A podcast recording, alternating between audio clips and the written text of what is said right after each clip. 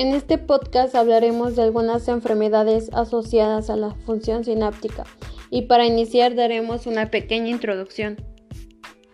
Si la función sináptica se altera, se producen alteraciones en la cognición, la conducta y la función motora.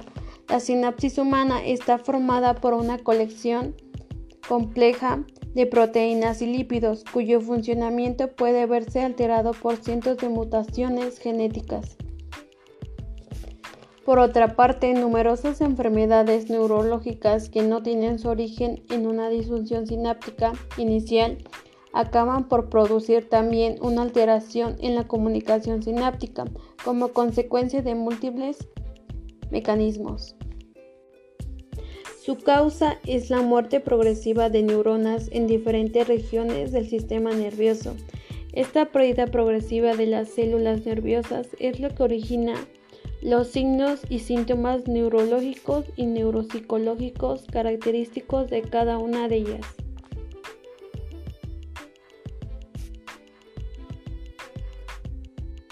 La primera enfermedad es esclerosis múltiple. Es una enfermedad crónica y autoinmune.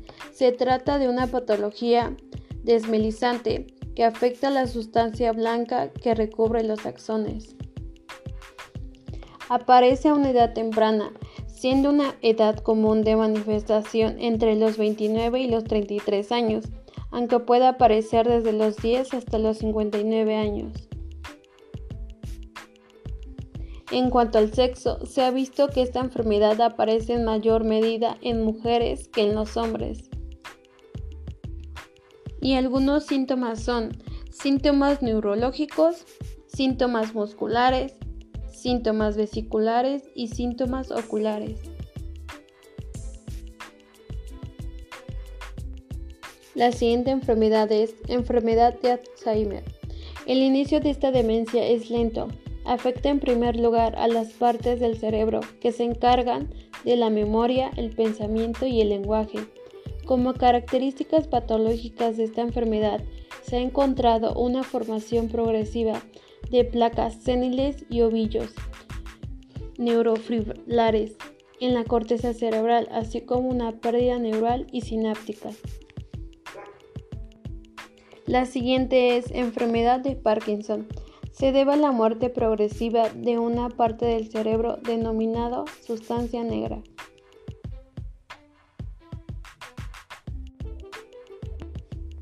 Esto provoca una disminución en la síntesis de dopamina, lo que origina una disfunción en la regulación de las principales estructuras cerebrales implicadas en el control de movimiento.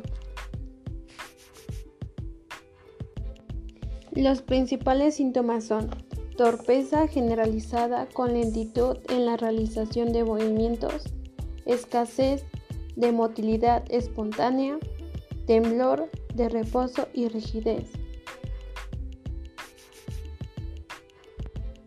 Síntomas emocionales como ansiedad, depresión, apatía y aparición de deterioro cognitivo.